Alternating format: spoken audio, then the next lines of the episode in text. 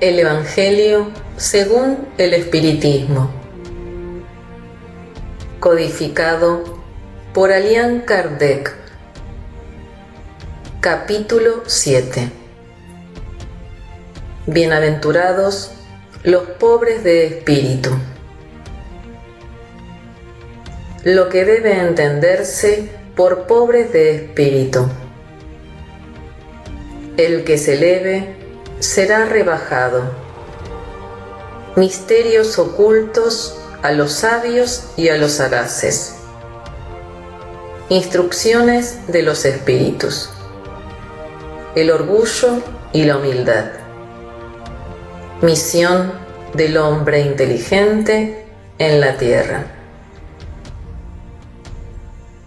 Lo que debe entenderse por pobres de espíritu. 1. Bienaventurados los pobres de espíritu, porque de ellos es el reino de los cielos. San Mateo capítulo 5 versículo 3. 2. La incredulidad se ha burlado de esta máxima. Bienaventurados los pobres de espíritu, así como de muchas otras cosas que no comprende. Con la expresión pobres de espíritu, Jesús no alude a los hombres desprovistos de inteligencia, sino a los humildes.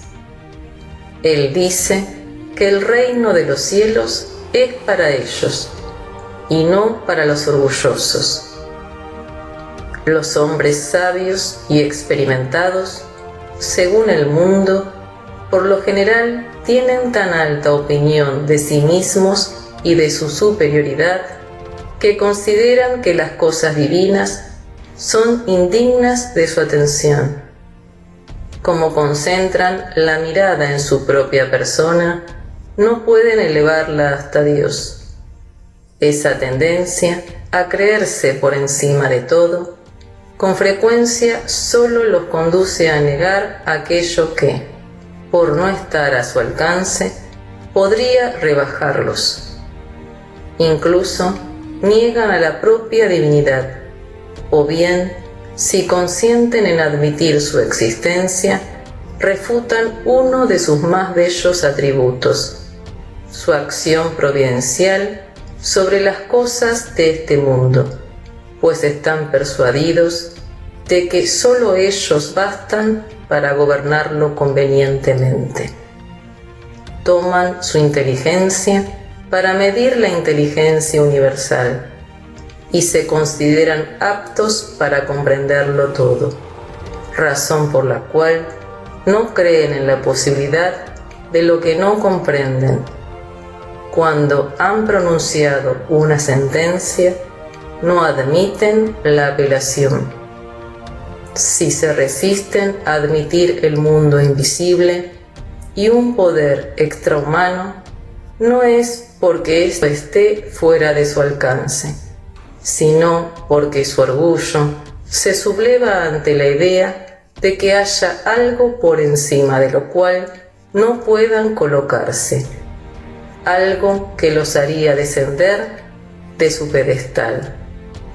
Por ese motivo, solo tienen sonrisas desdeñosas para todo lo que no pertenece al mundo visible y tangible.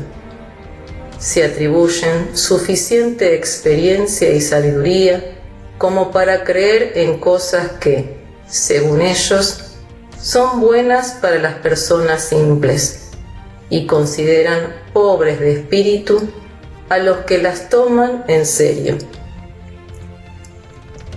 Con todo, digan lo que digan, tendrán que ingresar, como los demás, en ese mundo invisible del que se mofan. Allí se les abrirán los ojos y reconocerán su error. Dios, que es justo, no recibe de la misma manera al que no ha reconocido su poder y al que se ha sometido humildemente a sus leyes así como tampoco los retribuye con partes iguales.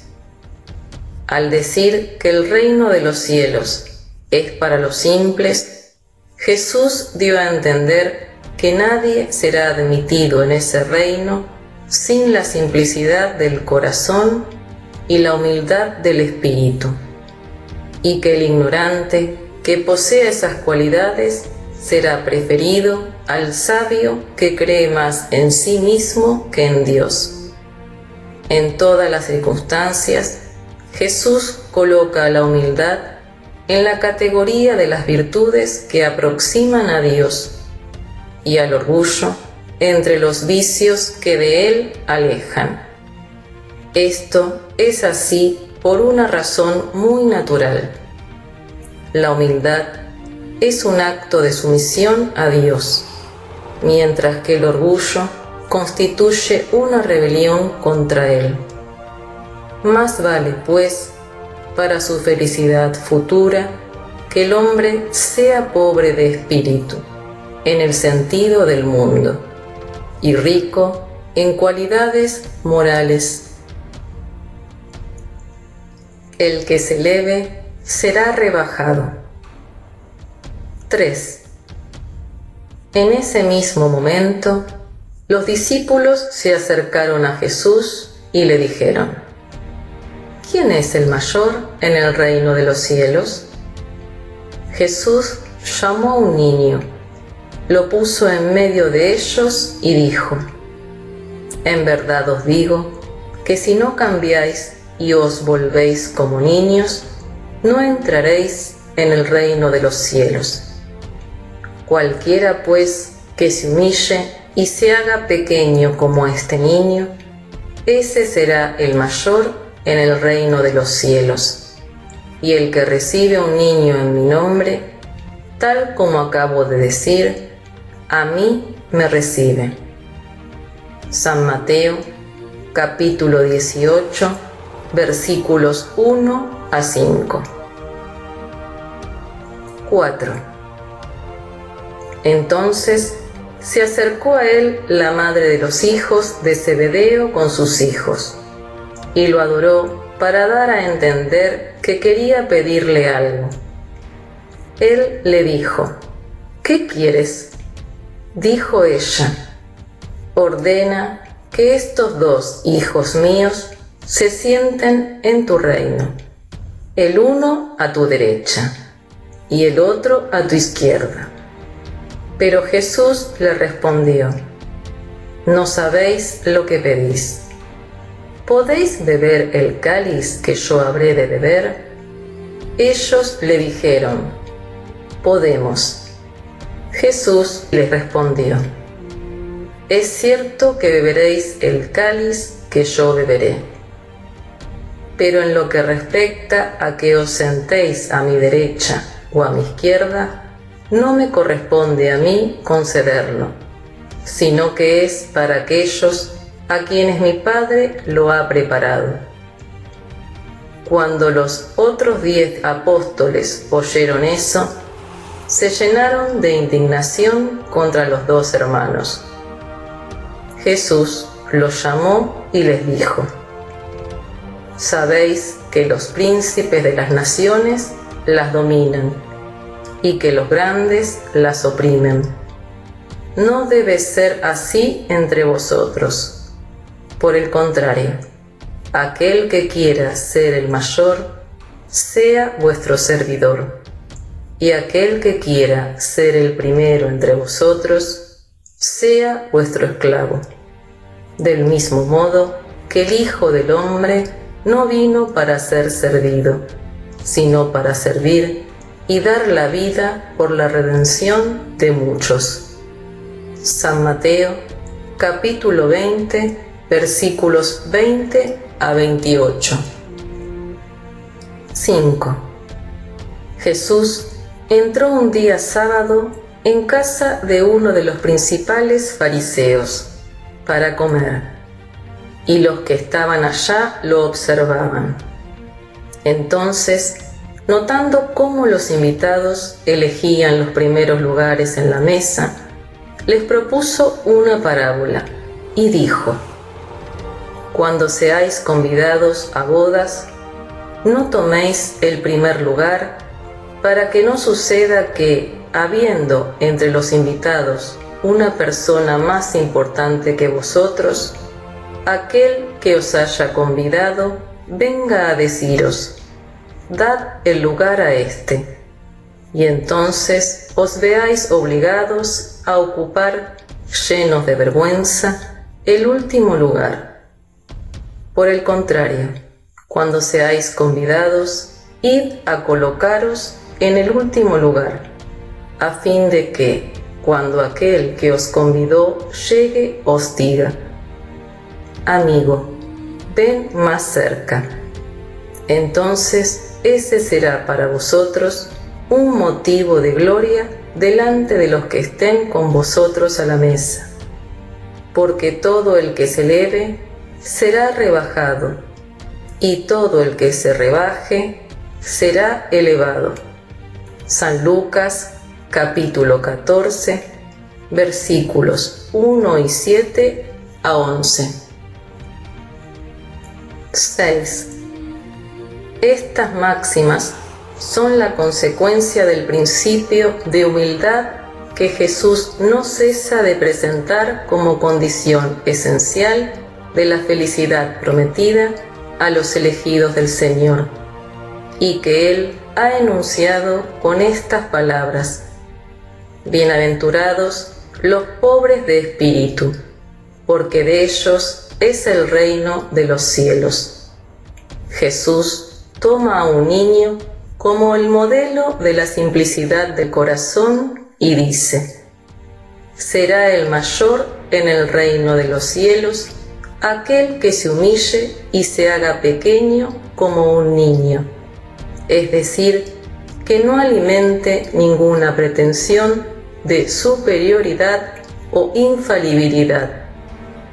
Encontramos la misma idea fundamental en esta otra máxima aquel que quiera ser el mayor, sea vuestro servidor, así como en esta otra. Todo el que se rebaje será elevado, y todo el que se eleve será rebajado. El espiritismo viene a sancionar la teoría mediante el ejemplo cuando nos muestra que los grandes en el mundo de los espíritus son los que eran pequeños en la tierra y que a menudo los muy pequeños en el mundo de los espíritus son los que en la tierra eran los más grandes y poderosos. Sucede que los primeros se llevaron consigo al morir solo aquello que hace la verdadera grandeza en el cielo y que jamás se pierde, las virtudes. En cambio, los otros tuvieron que dejar lo que constituía su grandeza terrenal, que no se puede llevar a la otra vida, la fortuna, los títulos, la gloria, la nobleza. Como no poseían otra cosa, llegan al otro mundo desprovistos de todo, como náufragos que perdieron hasta la ropa. Solo conservan el orgullo, que hace que su nueva posición sea aún más humillante, porque ven por encima de ellos, resplandecientes de gloria, aquellos a quienes oprimieron en la tierra.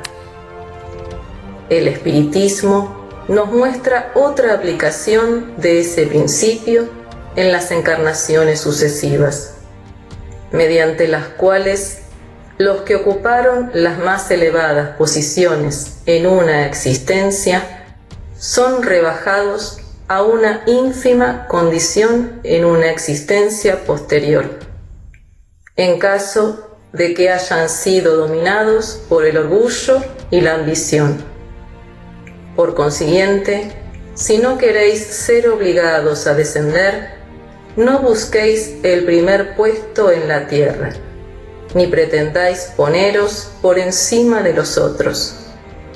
Buscad por el contrario, el lugar más humilde y modesto, porque Dios sabrá daros uno más elevado en el cielo si lo merecéis. Misterios ocultos a los sabios y a los sagaces. 7. Entonces Jesús dijo estas palabras. Os doy gloria, Padre mío, Señor del cielo y de la tierra, porque ocultaste estas cosas a los sabios y a los sagaces, y las revelaste a los simples y a los pequeños. San Mateo capítulo 11 versículo 25 8 Puede parecer extraño que Jesús dé gracias a Dios por haber revelado estas cosas a los simples y a los pequeños, que son los pobres de espíritu, y por haberlas ocultado a los sabios y a los sagaces, más aptos aparentemente para comprenderlas. Sucede que es preciso entender por los primeros a los humildes, que se humillan ante Dios y no se creen superiores a todo el mundo, y por los segundos a los orgullosos, envanecidos con su saber mundano, que se creen sagaces porque niegan o tratan a Dios de igual a igual, en caso de que no lo repudien. En la antigüedad, sabio era sinónimo de científico. Por eso Dios les concede investigar los secretos de la tierra y revela los del cielo a los simples y a los humildes que se inclinan ante Él. 9. Lo mismo sucede hoy con las grandes verdades que el espiritismo revela. Algunos incrédulos se admiran de que los espíritus realicen tan pocos esfuerzos para convencerlos. Eso se debe a que estos últimos se ocupan de los que buscan la luz de buena fe y con humildad, de preferencia a los que suponen que poseen toda la luz e imaginan, al parecer, que Dios debería estar muy feliz de conducirlos hacia Él dándoles la prueba de su existencia. El poder de Dios se pone de manifiesto tanto en las cosas más pequeñas como en las más grandes. Él no pone la luz debajo del celemín, sino que la esparce a raudales por todas partes, de modo que solamente los ciegos no la ven Dios no quiere abrirle los ojos a la fuerza, puesto que les place mantenerlos cerrados. Ya les llegará su hora, pero antes es preciso que experimenten las angustias de las tinieblas y reconozcan a Dios, y no al acaso, en la mano que hiere su orgullo. Dios emplea para vencer a la incredulidad los medios más convenientes según los individuos. No le corresponde al incrédulo prescribirle lo que debe hacer y decirle. Si quieres convencerme, debes proceder de esa o de aquella manera, en tal momento y no en tal otro, porque esa ocasión me conviene más.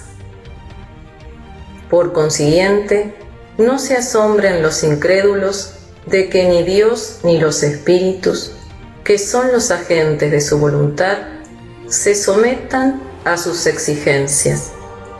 Tendrían que preguntarse a sí mismos qué dirían si el último de sus servidores quisiera impartirles órdenes. Dios establece sus condiciones pero no se somete a las de los hombres. Escucha con bondad a los que se dirigen a Él con humildad, y no a los que creen que son más que Él. 10. Habrá quien se plantee esta pregunta. ¿No podría Dios advertir a los incrédulos mediante señales evidentes ante las cuales hasta los más obstinados tendrían que inclinarse? No cabe duda de que podría. Pero entonces, ¿dónde estaría el mérito de ellos? Y por otra parte, ¿para qué serviría eso? ¿No vemos todos los días a los que rechazan la evidencia, diciendo incluso, aunque viese, no creería, porque sé que es imposible? Si se niegan a reconocer la verdad, es porque su espíritu aún no está maduro para comprenderla, ni su corazón para sentirla.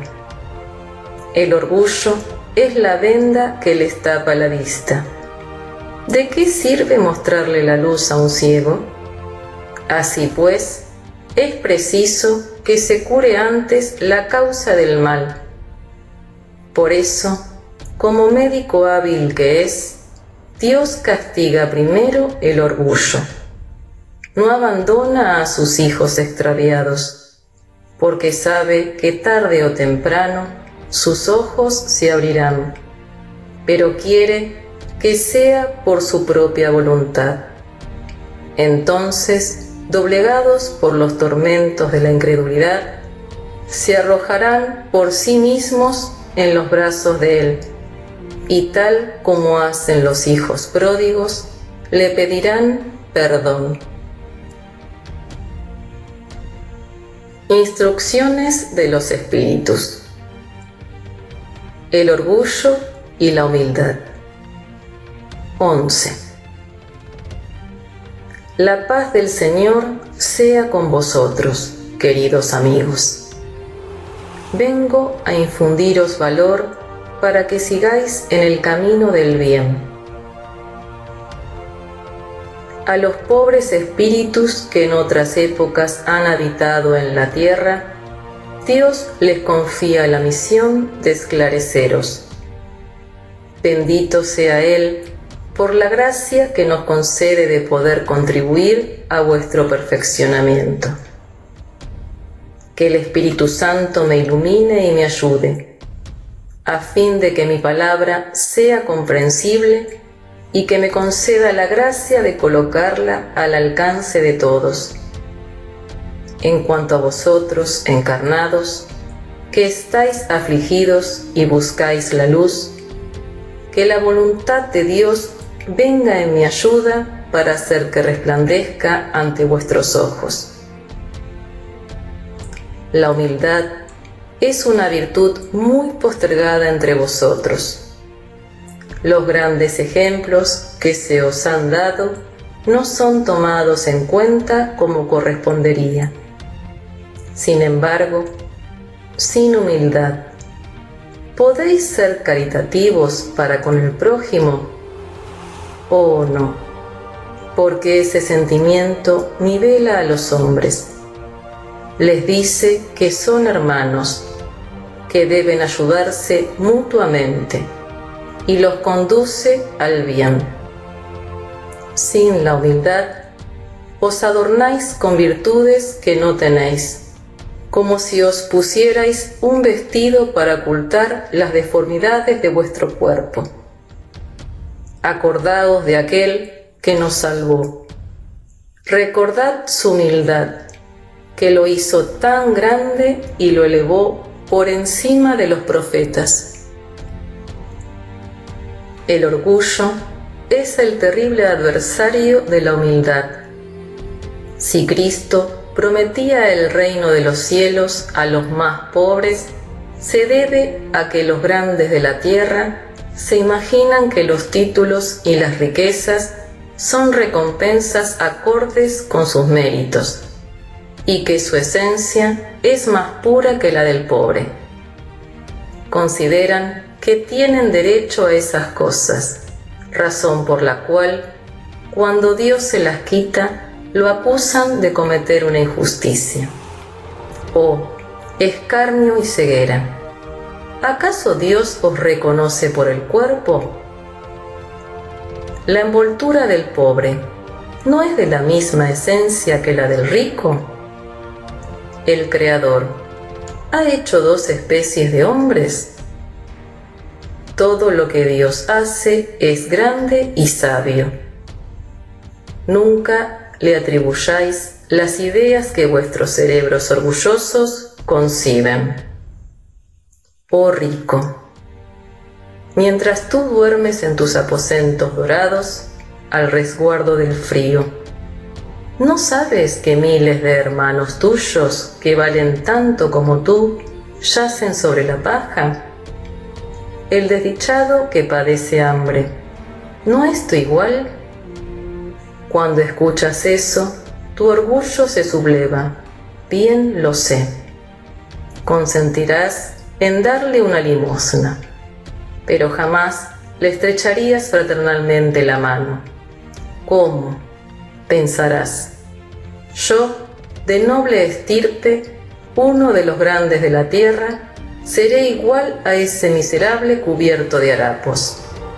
Vana utopía de los que pretenden ser filósofos si fuésemos iguales? ¿Por qué Dios lo habría colocado tan abajo y a mí tan arriba? Es verdad que vuestras vestimentas no son semejantes. Con todo, si ambos se desnudaran, ¿qué diferencia habría entre vosotros?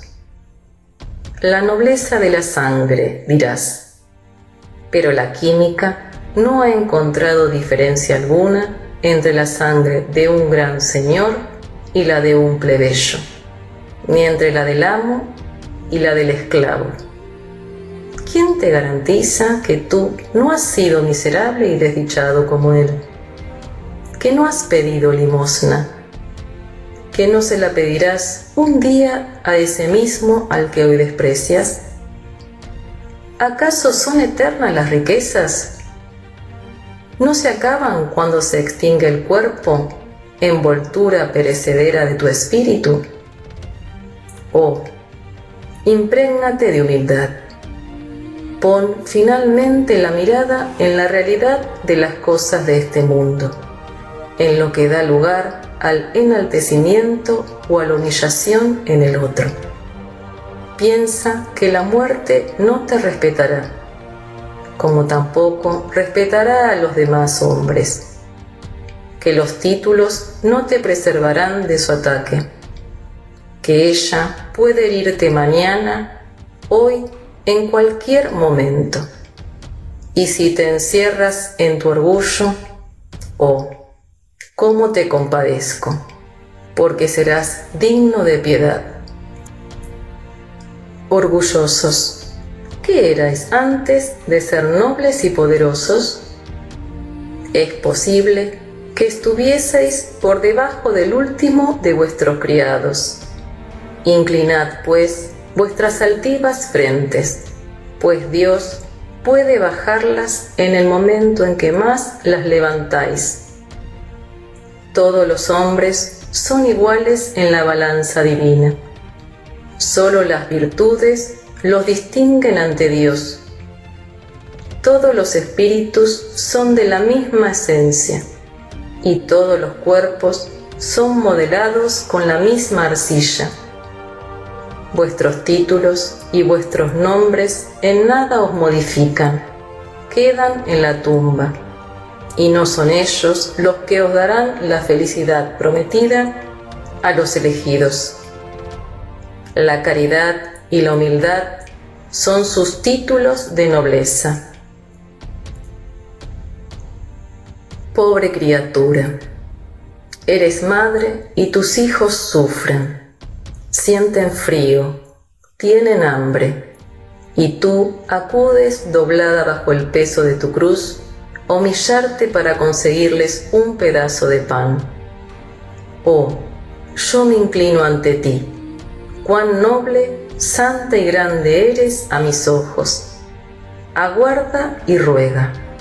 La felicidad aún no es de este mundo.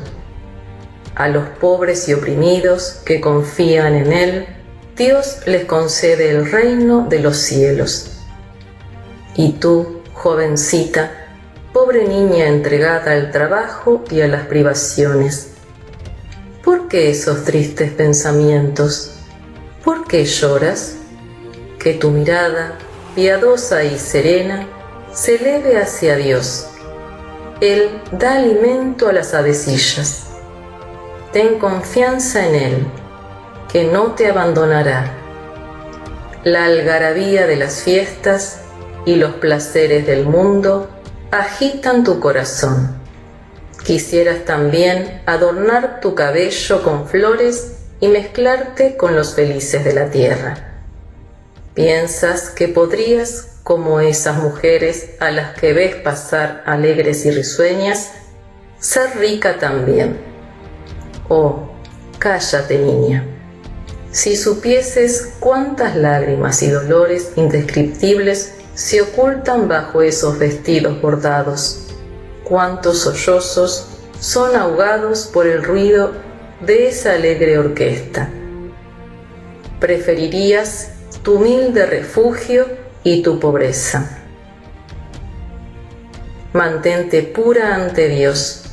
Si no quieres que tu ángel de la guarda se eleve hacia Él, con el rostro oculto bajo sus blancas alas, y te deje con tus remordimientos, sin guía, sin amparo, en este mundo donde estarías perdida, mientras esperas tu castigo en el otro.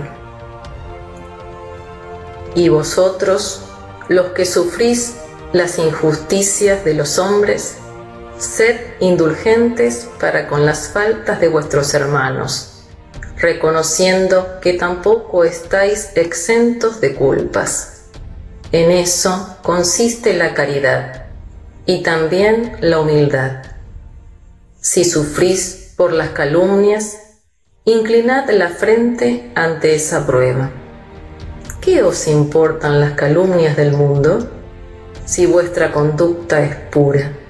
¿Acaso Dios no puede recompensaros por ello? Soportar con valor las humillaciones de los hombres implica ser humilde y reconocer que solo Dios es grande y poderoso. Oh Dios mío, ¿será preciso que Cristo venga por segunda vez a la tierra para enseñar a los hombres tus leyes porque las olvidan? ¿Deberá Él expulsar otra vez del templo a los mercaderes que corrompen tu casa destinada exclusivamente a la oración? Oh hombres, ¿quién sabe si en caso de que Dios os concediera la gracia de enviaros nuevamente a Jesús, no renegaríais de Él como lo hicisteis antes? O si no lo llamaríais blasfemo, porque abatiría el orgullo de los fariseos modernos. Es posible que lo hicierais recorrer de nuevo el camino del Gólgota. Cuando Moisés subió al monte Sinaí para recibir los mandamientos de Dios, el pueblo de Israel, entregado a sí mismo, abandonó al verdadero Dios. Hombres y mujeres se desprendieron de su oro y sus alhajas, para que se hiciera un ídolo, al que adoraron hombres civilizados, vosotros os comportáis del mismo modo que ellos.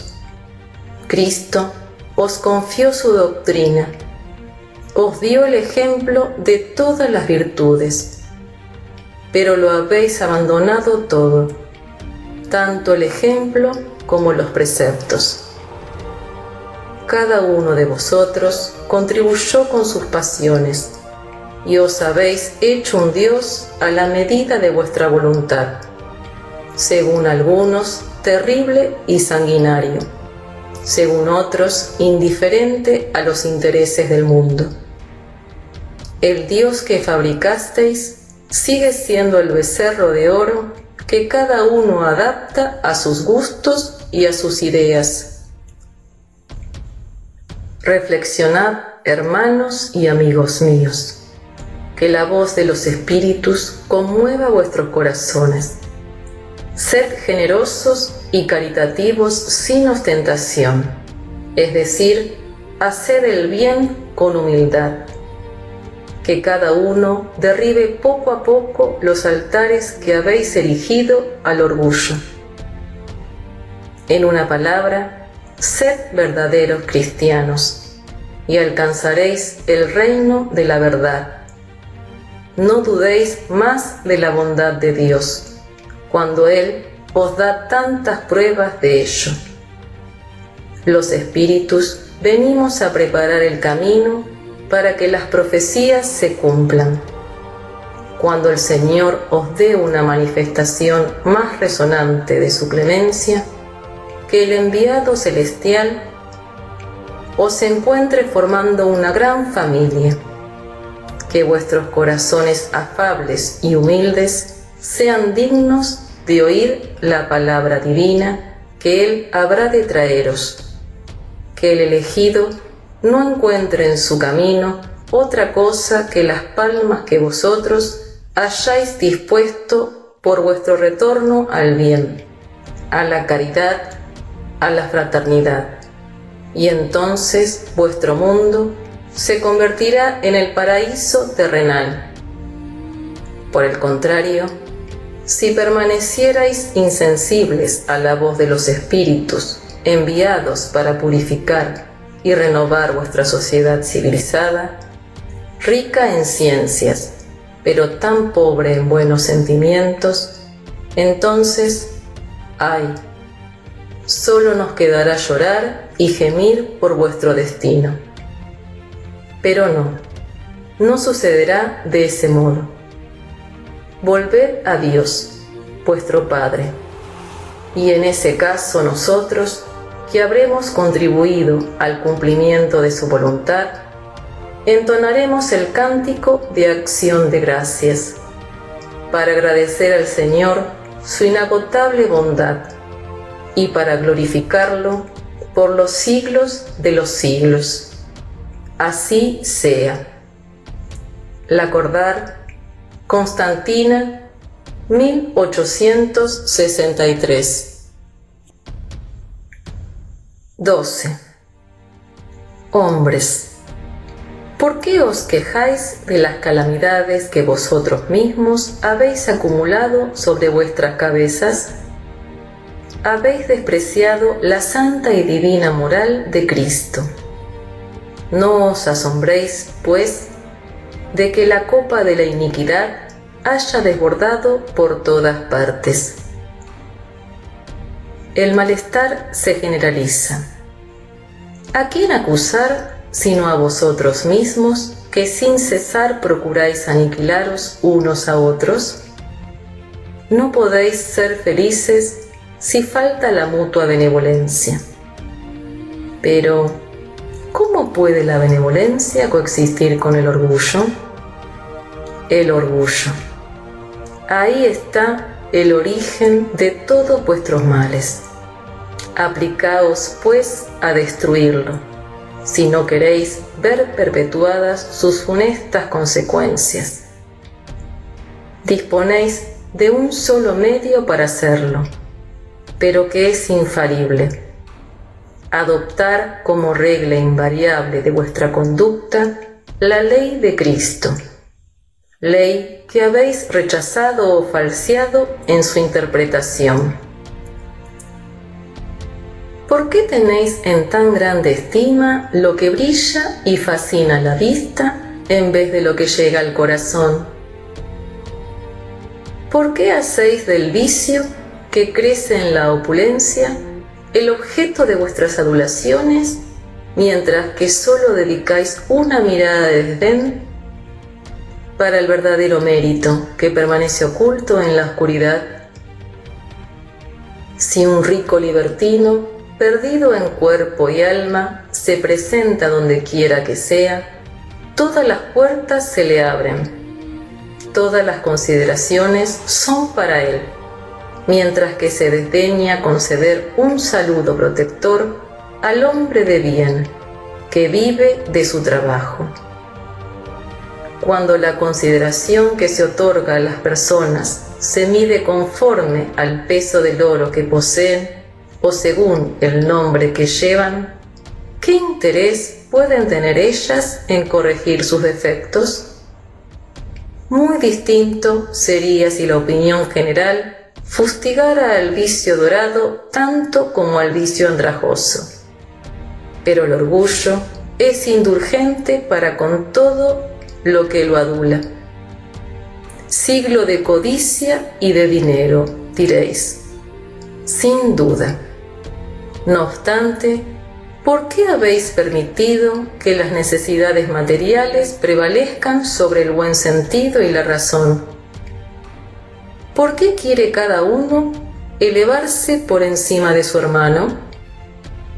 La sociedad sufre hoy las consecuencias de esa situación. No olvidéis que ese estado de cosas constituye siempre una señal de decadencia moral. Cuando el orgullo llega al límite, es indicio de una caída próxima, porque Dios castiga siempre a los soberbios. Si algunas veces los deja subir, es para darles el tiempo necesario para que reflexionen y se enmienden bajo los golpes que, de cuando en cuando, lanza a su orgullo como advertencia. Con todo, en vez de humillarse, se rebelan. Entonces, cuando la medida está colmada, Dios los derriba por completo y la caída les resulta tanto más terrible cuanto más alto han subido. Pobre raza humana, cuyo egoísmo ha corrompido todos los caminos. Ten valor a pesar de todo. En su misericordia infinita, Dios te envía un poderoso remedio para tus males un socorro inesperado para tu aflicción. Abre los ojos a la luz. Aquí están las almas de los que ya no viven en la tierra, que vienen a convocarte al cumplimiento de tus verdaderos deberes. Ellas te dirán, con la autoridad de la experiencia, cuán poca cosa son las vanidades y las grandezas de tu pasajera existencia, en comparación con la eternidad.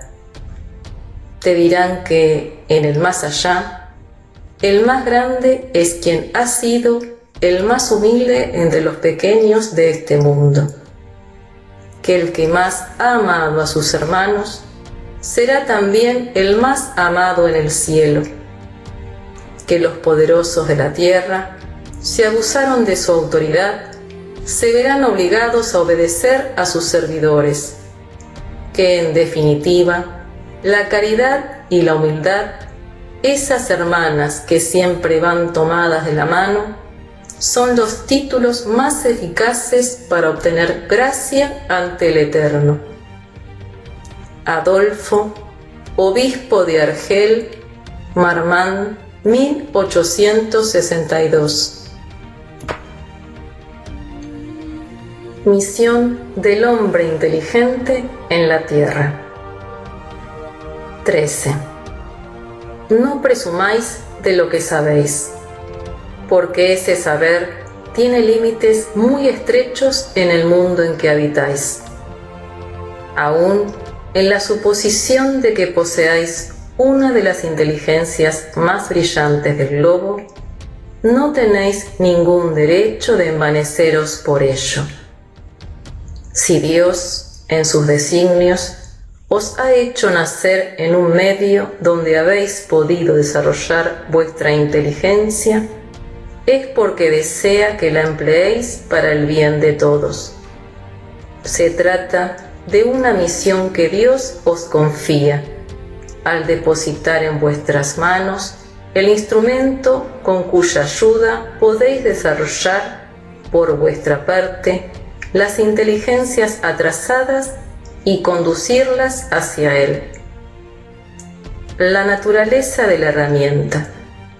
¿no indica acaso el uso que debe hacerse de ella? La azada que el jardinero pone en las manos de su ayudante, ¿no le indica éste que debe cavar la tierra?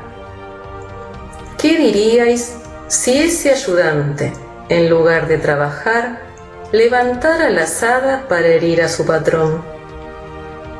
Diríais que es horrible y que merece ser expulsado.